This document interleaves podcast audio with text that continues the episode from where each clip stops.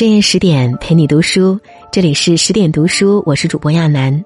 今天来和你分享的文章是：最后一位格格，坐牢十五年，七十六岁创业，一生魔幻又传奇。如果你也喜欢今天的文章，欢迎拉到文末给我们点个再看。二零一四年五月二十六日，一位九十六岁的老人死了。沧海桑田中，一位老人的去世本不稀奇，但他的去世却引发了不少关注，因为这位老人的一生很魔幻现实。他是清朝最后一位格格。坐了十五年牢狱，谁也没想到，出狱之后的他，七十六岁创业，八十八岁接受了《鲁豫有约》的采访。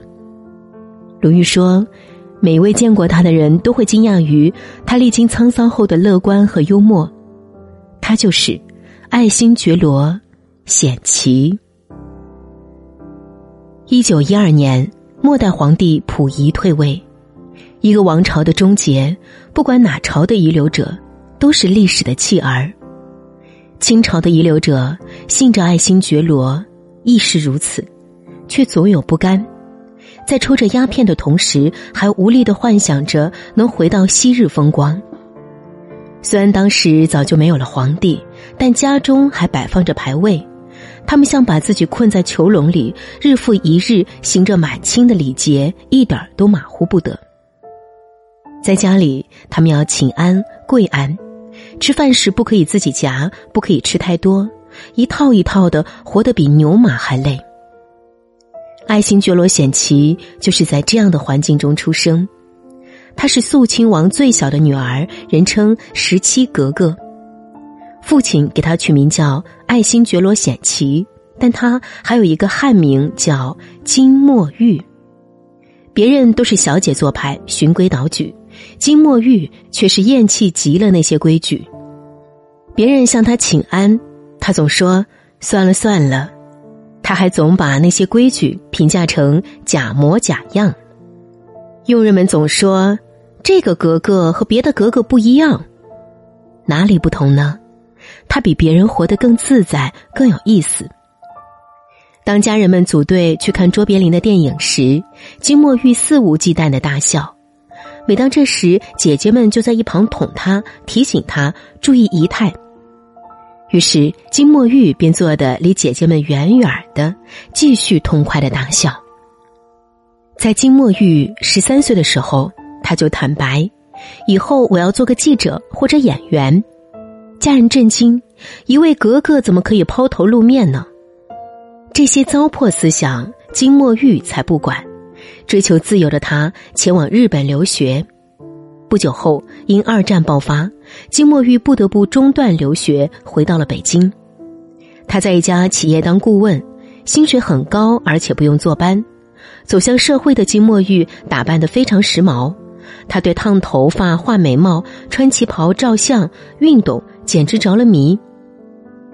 那时，他有一张剪着短发、穿花旗袍的照片被照相馆老板挂在展示窗。照片里的女孩脸上挂着明媚的笑容，不仅仅是美丽的容颜吸引人的目光，她浑身上下都在散发出现代女性的魅力。没过多久，这张照片就被金墨玉的哥哥看见了，他花重金把照片买回家，冲到金墨玉面前，怒斥道。王府哥哥的照片怎么能随便展示给外面的人看？真是不懂规矩。金墨玉拿过照片，一脸认真的说：“拍的不赖嘛。”他喜欢着一切新鲜有趣的事物，活得很真实不装。金墨玉从一开始就跟家人们格格不入，别人循规蹈矩，就连说话也得眼瞧地下。他说：“我到现在都不懂为什么要这样。”别人坐，只把半个屁股坐在凳子上，得端着。他偏不要多舒服有多舒服的坐。别人都想着往日王室的光辉，妄想有一天可能会恢复，因此保持着旧的一切。但金墨玉只想成为金墨玉，一个向往自由、爱笑的女孩。金墨玉好像从来就不属于那个囚笼，她似乎就是一个活力满满的女孩，每天都面带笑容，仿佛不会让人把她和末代王室联想到一起。一九四九年，新中国成立，哥哥们因为害怕被报复，纷纷移民海外，而金墨玉一心留在了北京。因为当他看到穿着布鞋的解放军入城时，他觉得跟以往穿着皮鞋、西装革履的军官不一样。他甚至十分期待这百废待兴的北京城究竟会发生怎样的变化。一边是新生的国，一边是破败的家。由于哥哥们都走了，这个家更加破败和荒凉了。只剩下六个哥哥的小孩两个保姆，而金墨玉此时只有一百块钱。他每天都要为钱发愁，他开始变卖衣服、钢琴、地毯、留声机等等。等把家几乎都卖得清光，为了生存，他就给别人织毛衣，他还开洗衣房帮别人洗衣服。由于用的都是上等的肥皂。结果一个月下来，不赚钱，反而欠了别人一身债。那段时间，因为逼债，他都不敢回家和露面，生活陷于更深的困境。但金墨玉似乎从来都是面带笑容，没有嗟叹，没有抱怨，只有四处想办法把生活熬下去。在他最艰难时，远走高飞的哥哥终于想起了他。托人给他带来一笔钱，吃过苦的金墨玉明白，钱迟早会用光的，得用来钱生钱才行。于是他就跑遍了北京城，想着用这笔钱来干什么才能赚钱呢？有一次，他吃了一顿川菜，觉得很好吃，再抬头望着周围，这家饭店居然挤满了人。当时北京有四十万四川人，何不开一家川菜馆呢？他立刻行动起来，请了一位特有料的川菜师傅，一家川菜馆开业。他既要迎接客人，又要从厨房端着火辣辣的盆子，扯着嗓子喊：“让一下，让一下，小心烫！”那段时间，金墨玉从早忙到晚，回到家就能立刻瘫倒。经过了两年，他的四川菜馆成了有名的大馆子。艾青、郭沫若等人都曾慕名光顾这家川菜馆，摇身一变，他成了饭店的金老板。他每天早上还得去街道开晨会，身边坐着的都是馄饨摊主、卖猪肉的大叔。人人都知道他以前是位格格小姐，但这位格格没半点娇气，完全融入了街坊邻居们的生活。很难令人相信，一个人可以如此自如的行走在平民和贵族、王府和胡同之间。这就是金墨玉，少的是娇气和傲慢，多的是朴实与平和。就在事业干得红红火火时，她的爱情也悄然而至。她嫁给了一位穷困潦倒的画家马万里。婚后的日子，他们琴瑟和鸣，一桌两人，三餐四季。原以为往后余生都会这么过下去，谁成想婚后第六年，命运再次向他发威。一九五八年的某天，金墨玉突然被人从家里带走，一副铐子就铐上了他的双手，囚车开出他家的胡同。透过小铁窗，她看见丈夫带着一群嚎啕大哭孩子，正在大门口目送着她远去。逮捕理由是，她姐姐是臭名昭著的大汉奸川岛芳子。在那个动荡的年代，这样的出身无疑是致命的。为了不连累丈夫，她在狱中提出离婚，她独自遭受着长达十五年的牢狱之灾。在监狱里醒来，必须得干活儿。冬天，他用比自己还高的大铁锹，他用比自己还高的大铁锹费力的挖着苹果树下的冻土，手掌都流血了，还得接着干。监狱里，什么样的人都有。一次，他醒来就听到旁边一人说：“我昨晚被下蛊了。”然后那个人就逮着别人打架，混乱不堪，荒诞至极。监狱里的环境阴暗潮湿，生活单调古板，心里稍微脆弱点，估计都熬不过去了。令人动容的是，当他提起这段铁窗往事，像在跟人分享一个很幽默的故事。他说，那时候遇上三年灾害，人人都很饿，于是他每次拿个盆去打饭，趁着大叔盛汤时，自己就数多了几个馒头，自己饭量小，就给其他人吃，因此别人总叫他金班长。金墨玉在节目中。还向我们分享一个有趣的狱友的故事。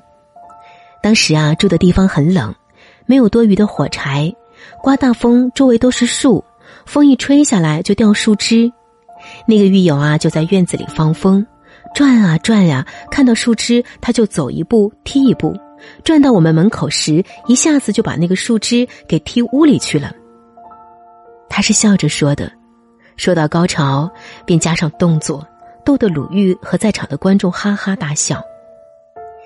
很难想象，从小便向往自由的金墨玉，在牢狱中也能放声唱歌，跟人聊天照样放声大笑。在那段最暗淡无光的日子，他给自己和别人带来了阳光。从他的身上，你很难看到苦，看到的只有对于生命美好的向往和乐观向上的精神。被释放后，他已熬成了老太太模样。曾经的佣人见着了金墨玉，紧拉着他的手直掉眼泪：“小姐，您这是从天上掉到地下了。”金墨玉大笑：“这不是还没有摔死吗？”这种乐观和开朗是他的幸运福袋。十五年的铁窗生涯和过重的体力劳动。折磨透了他的身体，他病倒了。医生告诉金墨玉，他的脊椎骨有九节坏掉了，骨髓炎、腰肌劳损，每一种都是要命的疼痛。他必须得常常躺在床上，艰难的挪动身躯。尽管这样，金墨玉依然不服输。此时中日早已实现关系正常化，由于往来扩大，日语的需求越来越大。为了中日友好往来，他决定办一所学校。为此，金墨玉在北京与日本之间来回奔走了数年之久。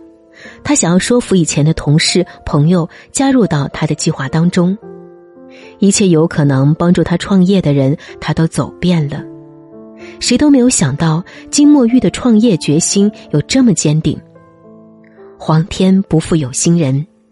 一九九六年，金墨玉的爱心日语学校终于成立。七十六岁，别人都在养老，但他的生命力仍然旺盛。创业、教书育人，令人敬佩。几年后，他又建立了廊坊东方大学城。从十七格格到金老板、金班长，再到金校长，金墨玉始终面带微笑。似乎世上没什么可以难倒他的。然而，不讲述苦难不代表苦难不存在过，只是强大的人选择独自吞咽和消化这一切。就像周国平所说的那样，喜欢谈论痛苦的往往是不识愁滋味的少年，而饱尝人间苦难的老年贝多芬却唱起了《欢乐颂》。二零零七年，《鲁豫有约》栏目邀请了这位拥有传奇人生的老太太，在节目中，她曾淡淡的说道：“人啊，怒和哀是留给自己的，只需和他人分享喜乐。”那时，这位老太太已经八十多岁，仍旧开朗乐观、大方端庄。她是时代的乐观者，也是清醒者。在时代洪流中，爱新觉罗家族中有的经不住大喜大悲，放弃了生命；有的为了苟活逃走了；有的投降做了汉奸。而金墨玉却改写了自己的历史，他所做的一切早已让人们忘记了那个让他背负骂名的出身。那个名唤爱新觉罗、显奇的末代格格，消失在乱世之中了。留在人们心中的是中国伟大的教育家金墨玉。更多美文，请继续关注十点读书，也欢迎把我们推荐给你的朋友和家人，一起在阅读里成为更好的自己。